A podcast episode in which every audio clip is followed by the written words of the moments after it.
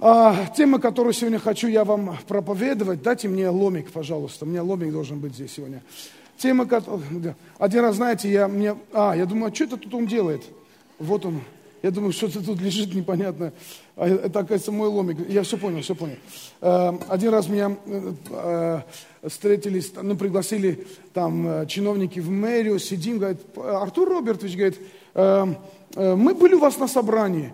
Я говорю, а когда вы были на собрании? Помните, я проповедовал, что мы соль земли, что церковь это соль земли. И такой вынес туда этот э, чурку, солью посыпал и с топором ходил, помните? И они говорят, а когда вы с топором, говорит, ходили в церкви? Говорю, Господи, один раз в жизни с топором в церкви ходил, и то пришли люди из мэрии на служение. Э, не знаю, есть сегодня люди из мэрии здесь или нет, но я сегодня первый раз пришел с ломиком на служение. И, и вот оно в чем дело. Знаете, вот мы двигаем разные программы, двигаем... Сейчас постараюсь... Он даже может стать. Есть меч короля Артура и есть лом пастора Артура. Знаете, мы продвигаем служение, например, ну, например, первые шаги, да, то есть что это такое, когда какой-то человек, который пришел ко Христу, и он только пришел ко Христу, у него столько вопросов, столько моментов, где он хочет задать. Э, те, кто сзади стоит, пожалуйста, проходите, найдите им места, пускай они сядут в зале, здесь вон еще места есть. Э, э, знаете, когда вот мы, столько есть вопросов и все, но должен кто-то найтись, какой-то наставник, который поможет человеку определиться в хождении со Христом. И знаете, поэтому мы продвигаем эти первые шаги. Знаете, когда мы говорим о евангелизации через интернет, знаешь, э, люди очень трудно воспринимать, когда ты на улице подходишь и говоришь, я хотел бы рассказать вам об Иисусе Христе. И мы должны продолжать это делать, потому что мы должны быть открыты для людей. Но есть так много людей, которые ну, ну, закрыты, и поэтому мы пытаемся через интернет. Вот такие ролики, как сегодня вы видели, можно их закинуть им и говорить, посмотри один, посмотри второй. Знаете, я тоже закидываю там неверующим людям какие-то, они не реагируют пока. Но когда ты продолжаешь долбить, знаете, э, э, э, когда ты долбишь, долбишь, вот как Иван долбил, вот он, он тоже был ломом работал когда-то Иван, он рассказывал эту ситуацию. Когда ты долбишь, долбишь, долбишь, долбишь, долбишь, ты обязательно до чего-то додолбишься, аллилуйя вообще. И знаете, э, у меня есть один парень, он пастор в Ливане, отвечает за Ливан, за Сирию, его зовут Севак, он армянин. Когда-то хотел быть, э, когда-то хотел быть э, чиновником, хотел быть послом, учился на посла, но потом жизнь так повернулась, что он закончил, конечно, все эти дипломы получил, но стал не, пас, не послом, а пастором, стал послом Небесного Царства. И, и он, он армянин, и он на восточном армянском постоянно посылает мне какие-то э, э, библейские тексты и библейские э, аудиопроповеди. И я, знаете, я смотрел на эти библейские проповеди, говорю, да мне, да, да зачем мне этот, он даже не проповеди, а просто читает Библию на восточном армянском. Я даже восточный армянский даже не понимаю особо там. Для меня это просто какой-то вообще, ну, непонятный язык. Я думаю, что мне посылает? Каждый раз тынь, тынь, тынь, тынь. А иногда, там у нас же время разное, они в Сирии. Ты уже заснул, тынь, в телефон приходит. Я говорю, затынгал меня просто, затынгал, тынгал, тынгал, тынгал. И знаете, затынгал до того, что я вдруг начал слушать читать начал какие-то вещи там. И я видел, это работает. Когда ты кого-то тынгаешь, это работает. Аминь или не аминь. Поверни соседу, скажи, тынгай своего неверующего соседа. Тынгай, пока не татынгаешь. Аминь. Тынгай, тынгай, тынгай, тынгай, тынгай. А, а, Ксюша Новикова рассказывает, говорит, у меня, говорит, у меня есть а, какая-то неверующая подруга, а Ксюша Новик это девушка, сестра, которая у нас э, э, руководит служением один плюс один в интернете. Ксюша, ты здесь, здесь подмаши. Вон, а встань, пожалуйста, встань, встань, встань, встань, не бойся. Подойдите к ней, скажите, что нам сделать, как нам записаться в это служение. И, знаете, она э, говорит, я начала закидывать вот эти мои передачи так на всякий случай. Начала закидывать свои неверующие подруги. Закидывала, тынгала, тынгала. Та сперва, говорит, ругалась, да, сперва даже ругалась, ты что, что, что мне посылаешь? Она все равно посылала, посылала, посылала, посылала, посылала, посылала.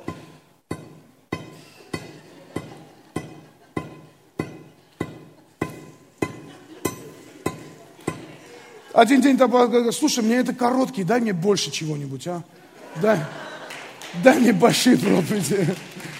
Понимаешь, что...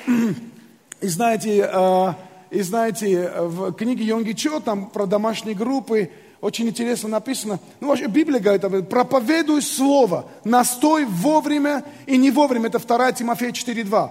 Обличай, запрещай, увещевай со всяким долготерпением и назиданием. Аминь. И в другом месте написано, Матфея 7.7. Просите, дано будет вам, ищите, найдете, стучите и отворят вам. Я специально смотрел э, древнегреческий язык, э, стучите буквально, долбите. Нет, шучу. Ударяйте, выбивайте, вышибайте. Вот что написано. Ударяйте, вышибайте, и вам откроются. Ну, понятно, если вы вышибаешь, то тебя откроют. Иначе вышибешь. Вы здесь сейчас или нет? Поэтому стучите, и вам отворят. Аминь. Бейте до тех пор. И вот в этой книге Йонги Чо, он говорит, говорит, знаешь, говорит, а, Говорит, э, одна женщина, лидер домашней группы, приходила, приходила к какому-то неверующему человеку, тот занимался бизнесом, серьезный человек был, приходила, говорила про Иисуса, говорила, приходите, приводите домашнюю группу, хотела привести церковь на служение. И говорит, тот уже, говорит, а это письмо пишет этот человек, этот бизнесмен пишет Йонги Чо, пастору церкви. И он пишет, говорит, она меня так затюкала, что я решил просто уехать из этого района. Говорит, я переехал в другой район. А эта женщина взяла, кому-то сказала, кто лидер домашней группы в этом районе. И та другая тоже приходила, и опять то же самое. Динг-динг. Приходите к нам на служение, приходите на домашнюю группу. Говорит, я один день меня так задолбали, что я просто пришел. И он говорит, спасибо, пастор Йонги Чо, что у вас такие настойчивые лидеры домашней группы. Аминь. Знаешь, если ты что-то делаешь постоянно, ты обязательно в этом прорвешься. Если ты что-то делаешь постоянно – если ты взял за гитару, и вдруг у тебя ничего не получилось, не надо говорить, гитара не мое. Все твое. Ее твое. Бери гитару и играй на ней. Аминь. До тех пор, пока что-то не получится. Скажи же, э, и, Егор, правда, надо долго репетировать, репетировать. Ян, где-то тут Ян нас репетировать. 18 лет играл в рок-группе. Репетировать, репетировать до тех пор, пока что-то прорвется. Аминь. Ты пока, ты, ты, некоторые пришли, один раз что-то посеяли. Ой, жатва не пришла. Серьезно? Ты думаешь, это так работает? Стучите, говорит, тогда вам отворится. Бейтесь, тогда вам отворится. Аллилуйя. Аминь. Держи лом передаю помазание. Стучите и отворится вам. Ладно, я это оставлю в сторону с вашего разрешения, а то у меня реально наши... Э, э, э, если вы сегодня находитесь в прямом эфире, откройте ваше сердце и принимайте слово, хорошо? Аминь. Аминь. Давайте посмотрим с вами у меня на самом деле есть очень сильное послание, которое меня так сильно коснулось, и я об этом проповедовал в Красноярске, везде в Ноябрьске, сейчас и в Москве. Это послание хочу обязательно поделиться с вами. И хочу, чтобы вы понимали, что на самом деле то, что не позволяет тебе двигаться дальше, это твоя гордость. Когда ты что-то делаешь, и у тебя что-то не получается, это твоя гордость, твой бунтовской характер. Что-то, что просто вот так восстает говорит, да ладно, это не работает, если это не... Знаете что? Нас, когда ты смирен перед Богом, это означает, смирение означает послушаться Божьему Слову и продолжать поступать по Нему. Неважно, приносит это сегодня плоды или нет. Рано или поздно плоды придут. Поверни соседу, скажи, рано или поздно плоды придут. Аминь. И я хочу вам показать этот момент. И Иезекииля 22, 30. Он говорит, искал я у них человека, который поставил бы стену и стал бы предо мной в проломе за эту землю, чтобы я не погубил ее и не нашел. И Бог говорит, искал я человека, кто бы стал бы проломе, кто бы стал бы в молитве, кто бы стал бы долбиться, кто бы стал бы просто сеять, кто бы стал бы пожинать, кто бы стал бы поститься – кто бы взялся за ревностно, за то, что я хочу. И я бы благословил такого человека. Но вдруг Господь говорит, представляете, вот в истории человечества было время, когда Бог такого человека не нашел. И Иезекииль говорит, искал я, говорит, и не нашел, говорит Господь. Было время, когда Бог хотел что-то сделать, защитить кого-то, защитить народ, но никого не нашлось, не нашлось ключевого человека кто бы мог бы быть в проломе за Божий народ, и Бог мы Бог благословить. Бог ищет ключевых людей. Поверни соседу, скажи, Бог ищет ключевых людей. Знаете, нету ключевых мест. Есть ключевые люди. Если ты ключевой человек, куда бы ты ни пришел, место, куда ты придешь, будет ключевым. И все может измениться. Если ты ключевой человек, скажи, я ключевой человек. Но уже второй параллелепоменон 16.9 мы видим другое место Писания. Ибо очи Господа обозревают землю. То есть Бог в поисках. Бог обозревает всю землю, чтобы поддерживать тех, чье сердце вполне предано Ему. Вы здесь сейчас или нет? Говорит, Бог обозревает землю, чтобы найти людей, чье сердце вполне предано Ему. И дальше интересно, говорит, говорит эм, чье сердце вполне предано. И говорит, безрассудно ты поступил, отныне у тебя будут войны. То есть, и он говорит, вот он обращается к человеку, который не вполне предано. Он говорит, я, я ищу, чтобы поддерживать людей. Скажи, поддерживать. Бог ищет людей, чтобы их поддерживать. Вы здесь сейчас или нет? Бог ищет ключевых людей, чтобы поддерживать. И знаете, когда Бог находит таких ключевых людей, Он радуется. Мы видим Деяния апостолов, 13 глава, 22 стих. Он говорит, нашел я человека по моему сердцу. Давида нашел я. Отверг Саула, потому что он, он не хотел быть ключевым. Он не хотел, он, его сердце не, не, был, не было предано ко мне. У него не было смиренного отношения ко мне. Он делал то, что хотел. Он делал так, как он сам себе э, надумал. Говорит, но я ищу. И когда он находит кого-то, он радуется. Когда Бог нашел тебя, он радовался. Поверни соседу, скажи, когда Бог нашел тебя, он радовался. Аллилуйя. Аминь. Когда Бог нашел тебя, Он радовался. Он говорит, я ищу людей, которые бы стали в проломе. Я ищу людей, которых хочу поддержать. Я ищу людей, которые могут сделать потрясающие вещи. Я могу человека, который отозвался на мой призыв, сделать его ключевым. Бог хочет сделать тебя ключевым человеком.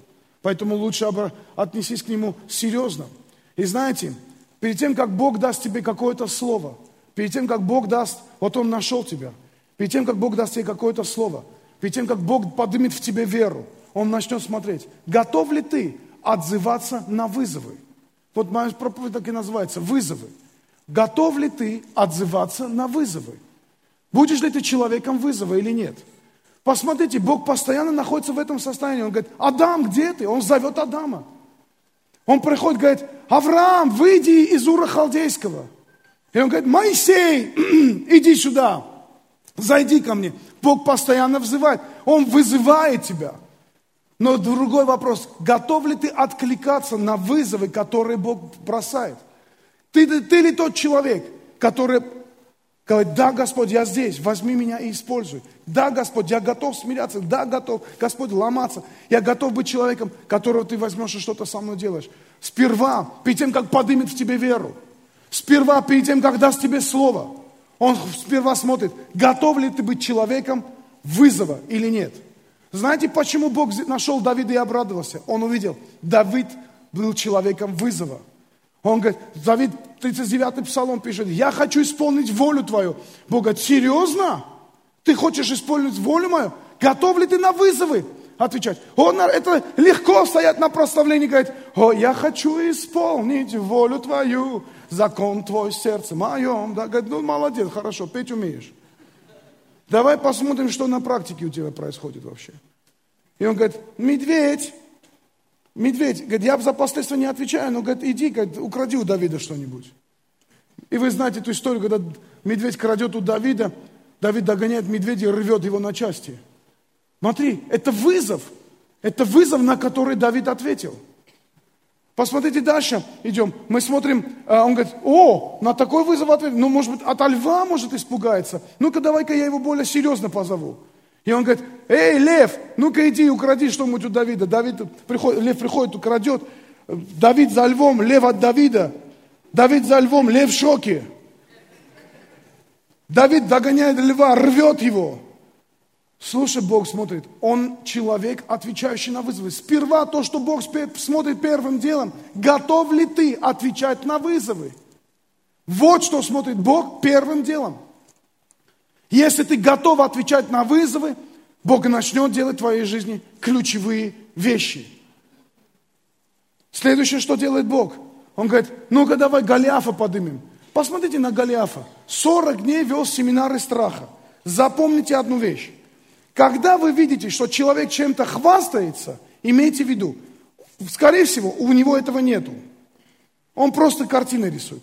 Когда вы видите, что человек тебя угрожает, скорее всего, он до дела не доведет. Потому что если Голиаф был тот человек, который мог бы что-то сделать, он бы не угрожал, он бы сделал. Когда тебя угрожают, не бойся этого. Давид все 40 дней угрожает. Сколько можно? Ты уже к слова, от слов к делам переходи, Голиаф. Нет, он не мог это делать. Почему? У него не было этой силы. Поэтому он только делал, что угрожал. И когда он угрожал, Давид пришел, говорит, Давид пришел, говорит, кто этот необрезанный? Главное, определил сразу, обрезанный, необрезанный. Кто, говорит, этот необрезанный, говорит? Давай-ка мы его, из него устроим сейчас шашлик-машлик. Вы здесь сейчас или нет? Ну, я обрезал его по самое горло. Все нормально. Но Бог посмотрел на это и говорит, ух ты, так он отвечающий на вызовы. Паренек, отвечающий на вызовы. Нет, я что-то неправильно повернул, видимо. Паренек, отвечающий на вызовы. Аллилуйя. Представляете, сейчас люди, которые только сейчас подключились к думают, что он с ломиком делает на сцене? Отвечающий на вызовы. Знаете, когда я смотрю на вот этих ребят, на героев Библии, в Библии не было ни одного героя, который не стал, сперва не был бы человеком, отвечающим на вызовы.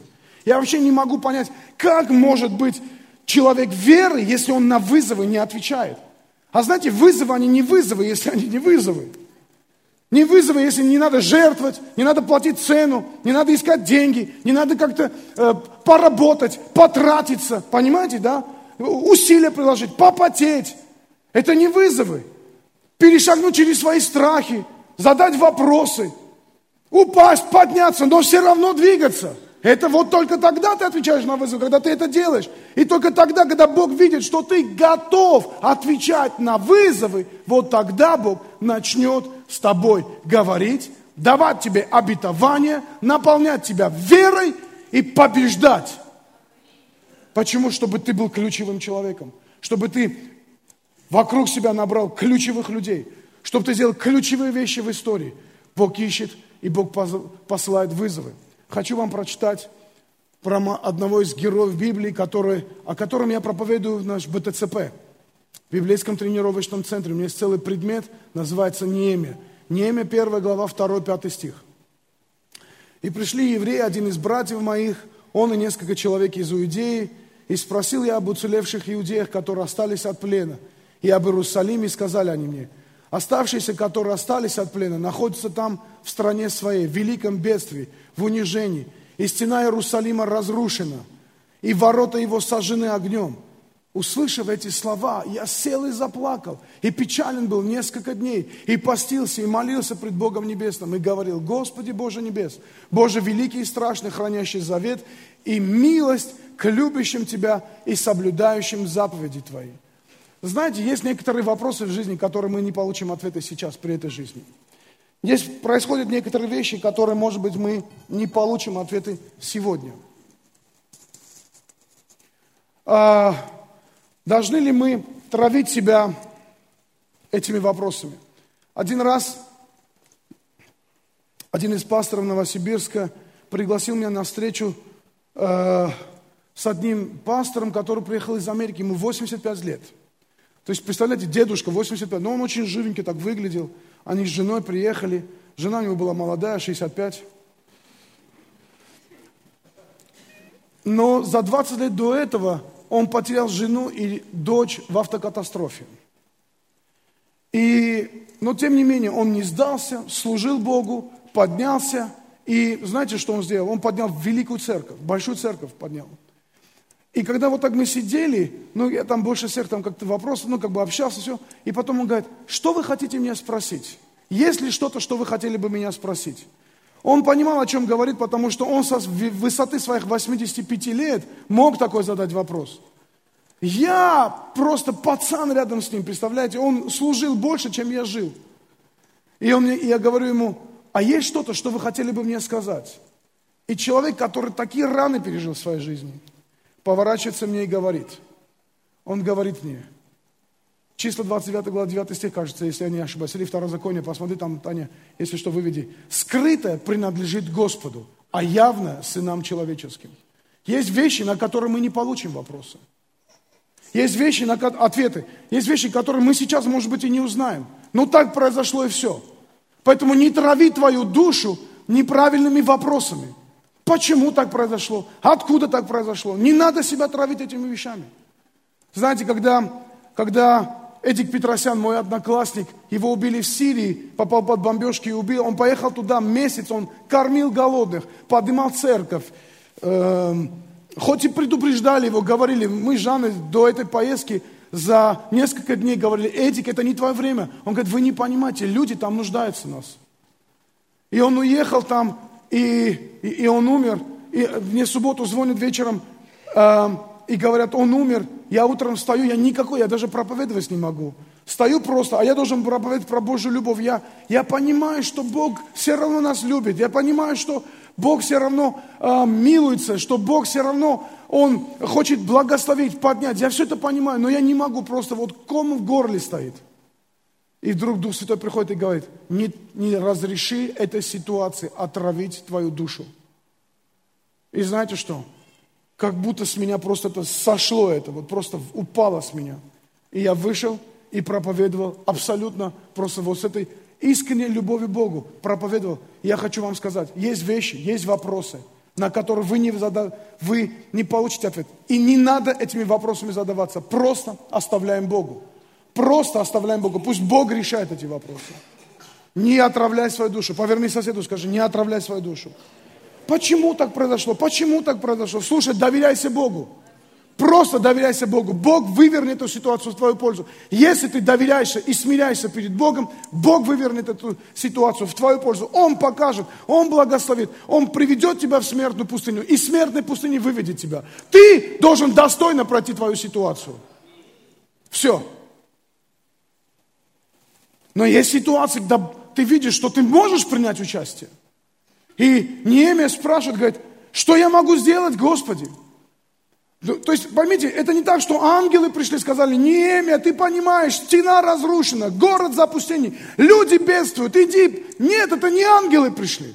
Это просто какие-то пацаны приперлись из Иудеи, говорят, все плохо, они даже не к нему пришли, это он к ним пришел, говорит, расскажите, что случилось. И они рассказывают ему, и он это слушает, и он говорит, и он понимает, что это, это как будто Бог Негласный вызов кидает. Иди, построй стену. Бог, что я могу сделать? И первое, что он делает, он начинает молиться. Знаешь, когда ты попадаешь в какую-то ситуацию, где у тебя много вопросов, и ты не знаешь, что делать, первое, что ты должен делать, идти молиться, потому что в молитве ты получишь утешение. Молитве. Знаете, люди говорят, вот у меня столько вопросов. Я вам честно скажу, если у тебя есть вопросы, ты задай Богу. Не себе задавай вопросы, не людям задавай, ты Богу задай вопросы. А если ты Богу задаешь вопрос, и Он тебе не отвечает, значит, может быть, молчание это тоже ответ. Иногда молчание на молитву – это тоже ответ. Или Бог не хочет тебе отвечать. Если Бог не хочет тебе отвечать, не задавайся этим вопросом, доверь это в руки Бога. В свое время Он откроет это тебе. Или продолжай ходить, продолжай общаться, продолжай задать, но не трави свою душу неправильными вещами. И один день Бог откроет, и Бог покажет тебе ответ. Аминь или не аминь?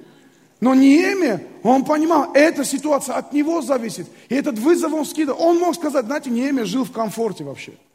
Он был виночерпий у царя. Знаете, что такое виночерпий? Это значит, царь тебе доверяет. Потому что не так черпнул, и, и кирдык царю. А чтобы все, все нормально было, ты должен был просто выглядеть просто супер. И он жил хорошо при царском дворе. Представляете, какое доверие. Это близкий человек, администрация президента. Все. Вино черпал. Ему надо было выйти из зоны своего комфорта, как один брат наш сказал, как бы туда сперва зайти. Все проповеди на тему э, выйди из зоны комфорта, выйди, парень просто э, откровенно, искренне говорит, как бы сперва туда зайти, чтобы выйти.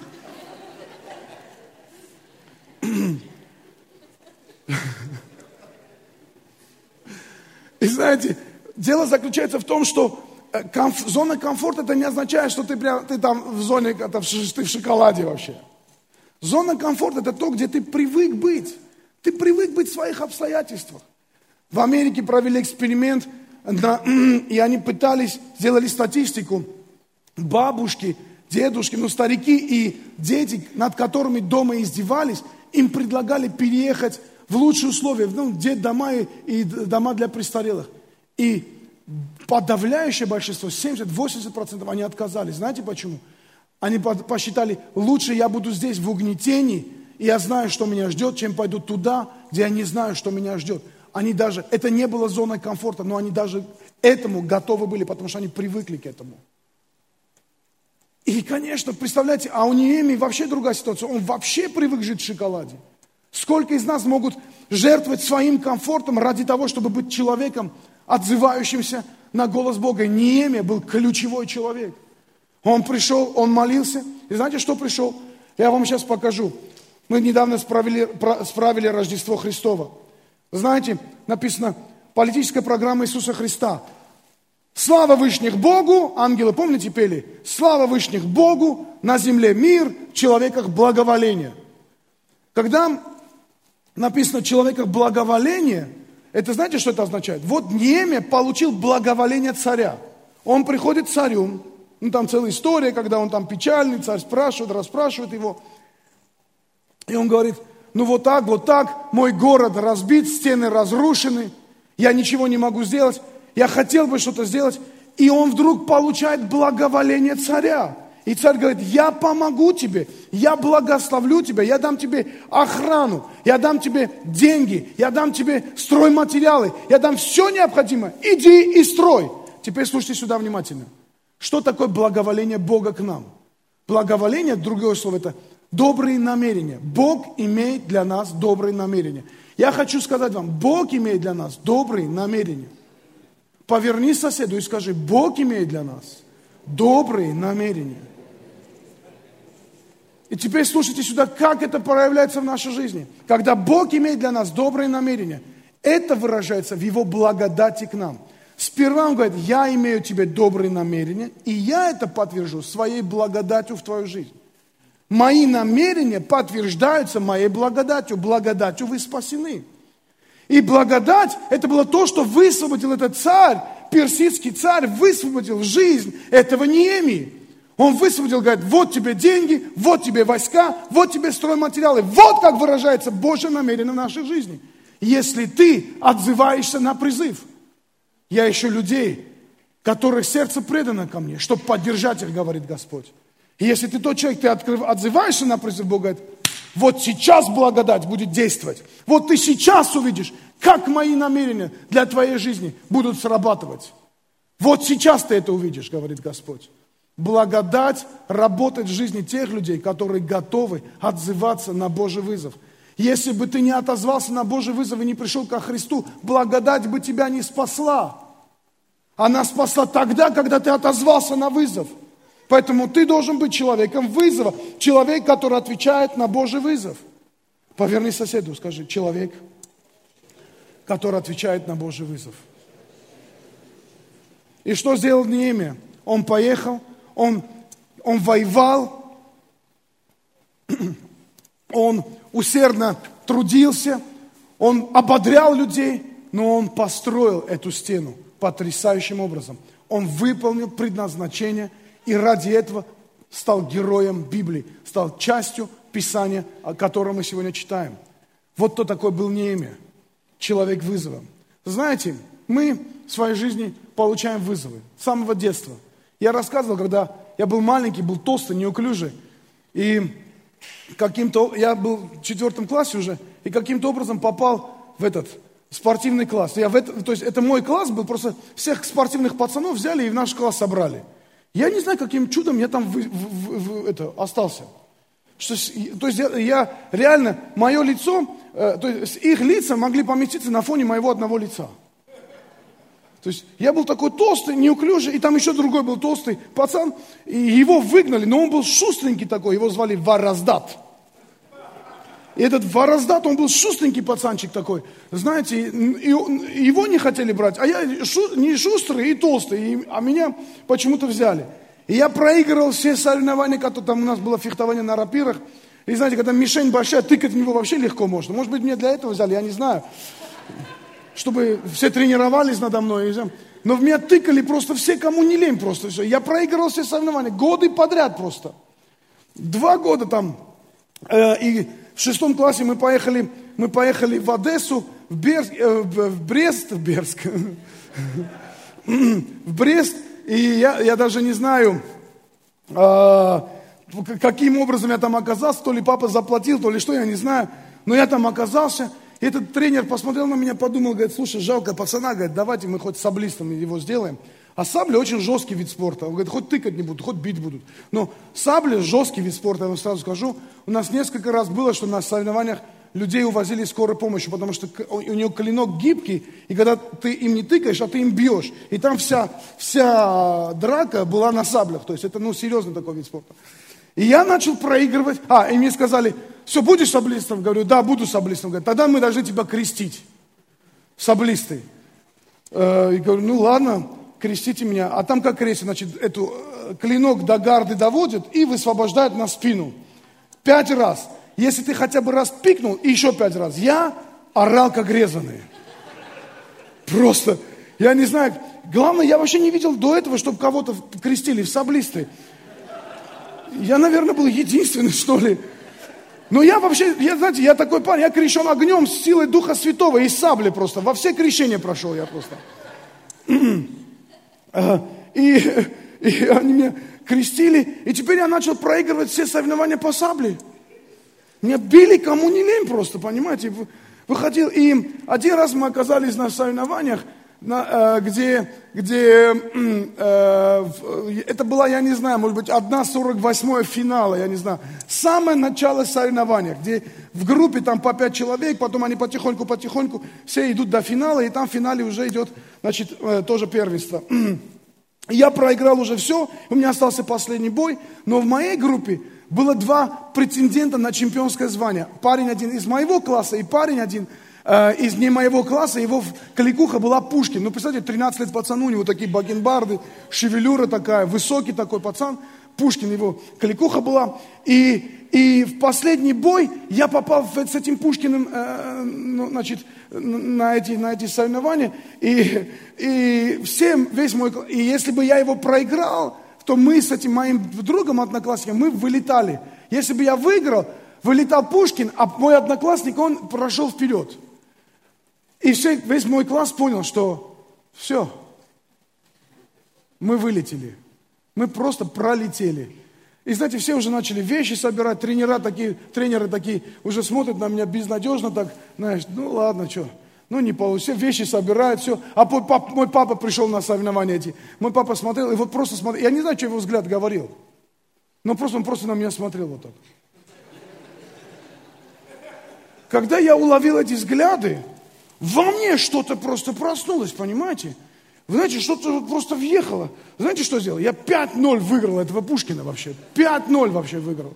Знаешь, как только, как только там э, э, я брал эту саблю, как только он там ну, давали старт, я... И он тоже бил меня, и у нас обоюдный удар, но из-за того, что моя атака, мне очко присуждалось.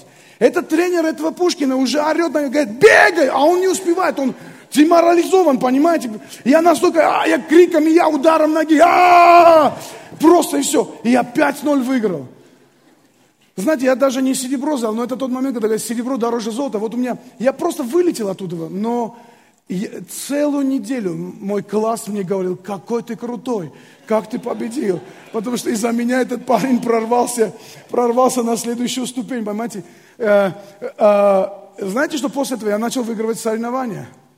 После этого я попадал в финал, как будто что-то переключилось. Просто внутри сработал вызов. Проходит время, конечно, много, много вызовов было, когда я там, струб... Э, у, меня, у меня всегда был страх к высоте. И потом я начал прыгать там с какими-то парапланами и все такое. Это все прошло. Ну, а я другой случай расскажу. э, где-то лет пять назад мы были у Дани, э, Дани в гостях в Шенжене. И там, где они арендовали квартиру, внизу был бассейн 25-метровый. И я Эстер учил прыгать с этого бассейна. Кстати, про Эстер одну вещь расскажу вам. Знаете, какая интересная типша? Когда ей было лет 5-6, вот где-то вот такой, мы пошли в парк, в Нарымский сквер, и там вот такой, ну, камень такой есть в одном месте. Она поднялась туда, и я за руки ее, вот, ну, как бы помогал ей прыгать. Пишет, шестилетний ребенок. Мы просто прыгаем, прыгаем, прыгаем. Она вот такая где-то была. А это, и она, мы прыгаем, прыгаем, ну, может быть, чуть побольше. И вдруг она поднимается, я говорю, ну, давай. Она говорит, нет, пап, можно я без рук? Я говорю, давай. И она стоит, и она не может прыгнуть. И она стоит долго, не может прыгнуть. Я говорю, ну ладно, слезай, дочь. Говорит, я не могу. И теперь стоит и плачет, и прыгать боится. И слезть не может. Знаете почему? Что держал ее? Вызов. Ее держал на этой скале вызов. Она могла бы просто слезть, объяснить себе, как взрослые часто это делают. Когда ты привыкаешь своим глупым объяснениям, своим отмазкам, ну не получилось, ну не на этот раз, ну может быть другой раз, ну это не мое, ну это же, ну не все же должны быть такими, не все же должны быть неемиями. Серьезно? Знаете что? Она прыгнула вообще. Она прыгнула. Она прыгнула, все нормально, ничего не сломала себе, слава Богу, но она прыгнула. И внутри вызов есть у каждого из нас – и когда ты на самом деле отвечаешь на вызовы, Бог смотрит на тебя и говорит, вот ему я могу доверить мое слово. Вот ему я могу доверить великое будущее. Бог ищет людей, которые готовы отвечать на вызовы. Мы там с ней, я в этом бассейне помогал Эстерке, ну, э, щучкой прыгать. Солдатиком, щучкой. И, а представляете, я тогда еще весил 100, там, не знаю, 25, 20, 130 килограмм, где-то, ну, еще такой тучный был. И Э, мне лет 45 было, и вдруг э, подходит к нам два таких худых спортивных китайца. Подходит, и один другому, и один говорит мне, говорит, мой друг тебя, говорит, сделает в этом бассейне. Прям вот так, на английском. Я говорю, ну, ребята, говорю, конечно, говорю, вы худые, спортивные, молодые. Я говорю, у меня возраст, говорю, посмотри, говорю, на меня, говорю, конечно. И они так повернулись, ушли. А у меня внутри, понимаешь, да плевать. Да я бы лучше проиграл, да лучше утонул бы там лучше. Но не сдался бы. И у меня внутри просто, меня зацепило это. И говорю, эй, говорю, иди сюда, come to me. Иди сюда, ну-ка. Говорю, слушай, хорошо, давай, говорю, будем плавать. И он говорит, да нет, нет. Я говорю, да нет, ушки. Уж если сказали, значит будем делать. Я, мне плевать было уже, что там, как, что. И он, все, он сел, мы там договорились, отталкиваемся ногой на раз, два, три, и мы там, он раз, два, три, мы отталкиваемся, и как только я оттолкнулся, у меня судорога взяла эту икру мою. И я с этой судорогой, я думаю, остановиться, сказать, стоп, стоп, стоп, пацаны, подождите, у меня судорога, подождите еще раз. А потом думаю, а это все в плавании. Потом думаю, да плевать, судорога. И с одной ногой судорожной такой. Я там, короче, что есть силы, просто плаваю, плаваю. И вы же знаете, я не из плавучей страны. У нас, в нашей стране есть Министерство морской промышленности, но моря нету почему-то. Но это лучше, в некоторых странах нету культуры, а есть Министерство культуры. Ну ладно. В общем, я доплавал туда, я думаю, ну все, проиграл, все. Я приплываю туда, думаю, ну он уже, наверное, там, поворачиваюсь, а он еще только плывает. Я раньше его привел. Я не знаю, как я плыл. Я не знаю, что там произошло, но этот парень второй, который стоял, он смотрит и говорит, говорит ну ты, говорит, cool, strong, говорит, ты, говорит, крутой, мы, говорит, сильный мужик. Я не знаю, что он видел, но я не мог так быстро плавать, я серьезно. Но я быстрее его поплыл. И знаете что, я ушел оттуда вот такой довольный собой, что я молодого китайца сделал. Что я проплыл. И что, ну, на самом деле, что просто этот вызов был принят. И я на этот вызов ответил. В нашей жизни постоянно бывают вызовы, на которые нам надо отвечать. Вы здесь сейчас? Бог ищет людей, которые готовы отвечать на вызовы, которые готовы сделать что-то, а, что... А, сейчас, подождите. Давайте мы посмотрим с вами. Мне интересна эта история. А, когда вызов духа, это когда, когда, твой, когда Бог начинает взывать твоему духу только с одной целью, чтобы поднять твою личность. Я, знаете, интересно увидел, что Бог сперва Аврааму сказал, выйди из Ура Халдейского. Говорит, куда? Говорит, не скажу. Вопрос, на который он не знал ответ. Он не успокаивал себя, он просто шел, он это просто сделал. И он встал, и Евреям 11 главе написано, пошел, не зная куда. Иногда мы не знаем, что будет, но мы доверяемся Богу. Мы следуем за Богом, просто следуем за Ним. Вы здесь сейчас или нет? Доверяйтесь Богу. Доверяйтесь Богу. Если Бог тебя зовет, лучше доверься Духу Святому. Аминь. А, мы видим, что только годы спустя, даже после того, когда уже Авр... Лот ушел от э, Авраама, Бог смотрел на Авраама, смотрел, что когда Лот украли, Авраам отозвался на вызов. Когда одно случилось, другое случилось, Авраам всегда отзывался на вызов. И тогда Бог сказал, вот тогда я тебе дам потомство, которое будет больше, чем этот песок, и больше, чем это звезды. Он сказал, подними свои глаза и посмотри на звезды. Видишь, сколько звезд? Говорит, да, вот столько у тебя потомства будет. Почему Бог доверил ему такое потомство? Потому что был человек, отвечающий на вызовы. Когда Авраам смотрел на звезды, он видел тебя. Когда Авраам смотрел на песок, он видел тебя. Повернись на соседу, скажи, когда Авраам смотрел на песок, он видел тебя. А когда смотрел на звезды, видел меня.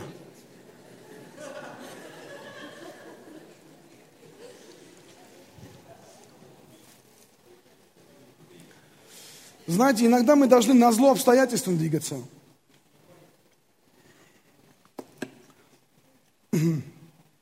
Один раз, когда у нас был этот 2002 год, это был, у нас был четырехэтажный офис, первый этаж, подвальный этаж было кафе, и там телевидение, все. Мы там что-то уже начинали тогда мутить. На первом этаже была библейская школа, на втором этаже, ну, третий этаж был, это был офисы, кабинеты, кажется, были, да. А четвертый этаж, весь этаж был реабилитационный центр. У нас тогда, Женя, ты, да, тогда был на реабилитации? Человек 50, да, наверное, было в этот момент одновременно на реабилитации. И знаете, что э, а денег у нас не было, и аренду не могли платить, и свет выключали нам. И мы тогда, у нас ночные молитвы были при свечах тогда. Э, помнишь, да, Ваня? Мы тогда просто ночные молитвы приходили, нас стояли на све- при свечах, молились, потому что, ну, света не было, электричество обрубали нам. И знаете, один день я позвал бухгалтера, говорю, иди сюда, говорю, сколько денег? И там маленькая сумма была, это все, что нам нужно было. А нам нужно было счета покрывать, что-то покупать, такое тяжелое время было. И я говорю, послушай, говорю, иди купи сосисок килограмма два, хлеба купи, кетчупа и майонеза, все, на что хватает, иди купи. Он говорит, почему? Говорю, иди купи. Она пошла, купила, пришли они туда, и я взял, знаете, я сделал хот-доги, говорю, теперь сколько людей есть в офисе, позовите сюда. И мы сделали хот-доги такие, знаете, с этим кетчупом, майонезом, и просто кушали на зло всем ситуациям, на зло всем обстоятельствам. Аминь или не аминь. Знаешь, когда тебя ситуации пытаются раздавить, ты раздави на них. Сделай такие шаги, которые от тебя не ожидают. Сделай нестандартные шаги. Тебе пытается украсть тебя работу, пытается тебе сделку твою, а ты иди такую жертву сделай, что просто дьявол в шоке остался. И еще и повтори, потом еще раз повтори, чтобы пробиться, еще лучшую сделку получить в своей жизни. Чтобы пробиться на новый уровень. Когда Бог вызывает тебя на служение. Знаешь, может быть, пастор не подойдет, может быть, тебе не подойдет и скажет, о, Господь сказал мне, ты должен у меня служить. Но ты чувствуешь, что там есть недостаток в этом месте. Иди и начинай служить. Ты видишь, что ты можешь сделать что-то лучше в прославлении. Лучше можешь помочь там в службе порядка, молодежном служении, домашней группах. Неважно, если ты видишь в чем-то призыв и скажи, я не остану, Господь, я человек вызова. Я человек вызова. Я, и когда Бог тебя увидит, то, то, что ты отвечаешь на вызовы, Он скажет, я ему доверю слово, я ему доверю веру, я ему дам плоды, я ему дам радость я его так покреплю, потому что он был человек по моему сердцу.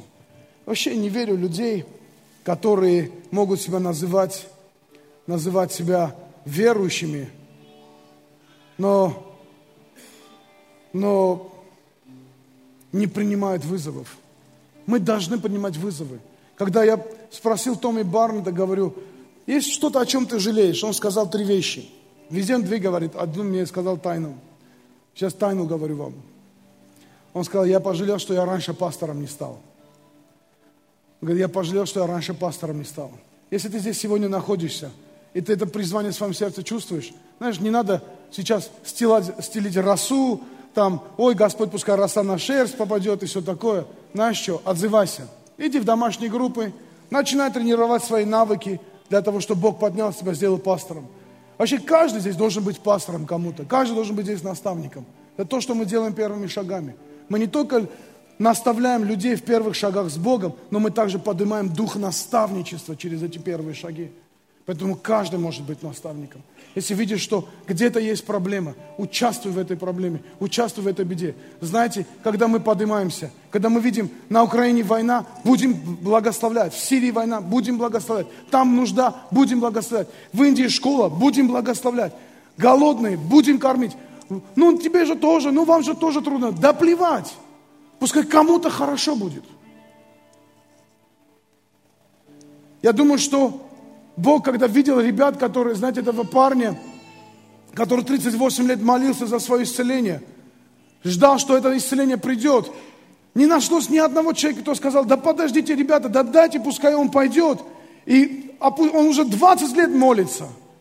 Я знаю точно, Иисус пришел в Ефезду ради одного человека, который 38 лет молился – но если бы там были люди, которые вот так стали и сказали, нет, пускай этот человек спустится, Иисус бы пришел ко всем тем, кто помогли ему опуститься туда.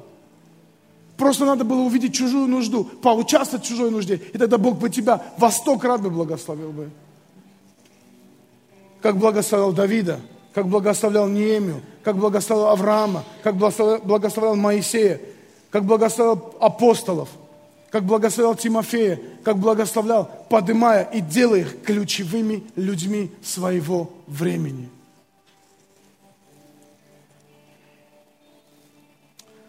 У меня сегодня есть еще одно послание, чуть попозже я вам его прочитаю. Но я хочу призвать вас, чтобы вы были этими самыми людьми. Вы, знаете, мы можем что-то в церкви изменить. А представьте, вы нашу церковь.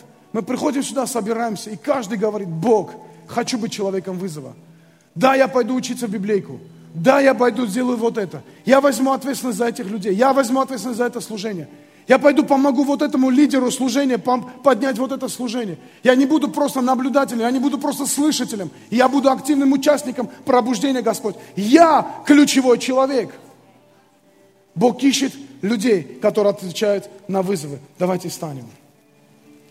Я хочу помолиться за каждого из вас и потом мы сделаем вечерю. Если у тебя что-то не получается, не прекращай долбить, не прекращай двигаться, не прекращай делать то, что ты делаешь. Рано или поздно это принесет результат в твою жизнь. Во имя Иисуса Христа. И весь народ пускай скажет за это аминь. Положите руки на ваши головы. У нас не, не закончится служение, нам надо делать вечерю сегодня. Но э, всем тем, кто, всем тем, кто чувствуют этот призыв внутри себя. Те, кто находится сегодня в зале, те, кто сегодня смотрит нас э, по, на своих экранах, в YouTube, где бы то ни было. Я хочу, чтобы ты молился сегодня и говорил, Бог, я хочу быть человеком, отвечающим на вызовы. Я хочу быть человеком, который станет ключевым. Я хочу быть человеком, который возьмется и сделает, и доведет дело до конца. Я хочу быть человек-лом в твоих руках. Я хочу быть ломом в твоих руках, Господь. Я хочу рисковать. Томми Барнет сказал мне, человек, который создал центр мечты, он сказал, я жалею, что я больше не мечтал и больше не рисковал. Я думаю, как так? Он говорит, если бы я знал, как это работает, знаете, что это послание означает? Если бы я знал, как это работает, я бы больше рисковал бы, я бы больше действовал. Я знал, что Бог закроет, Бог все равно покроет, Бог все равно ответит за это. Я бы еще больше проекты взял. Я бы еще новые вещи, новые горизонты бы поднимал. Когда, говорит, я стою сегодня в 80-летнем возрасте, сто процентов у него куча историй, которые прошло в этот момент в голове. Он говорит, я столько вещей упустил, просто потому что не рисковал, не ответил на вызов. Это для нас напоминание. Сегодня я стою здесь, и я понимаю, передо мной вызовы есть. Передо мной стоят шаги, которые я должен сделать, и я сделаю. И давайте все мы пройдем это все достойно. Церковь, Слово жизни, миссия, реки живой воды. Давайте мы пройдем это все достойно во имя Иисуса Христа.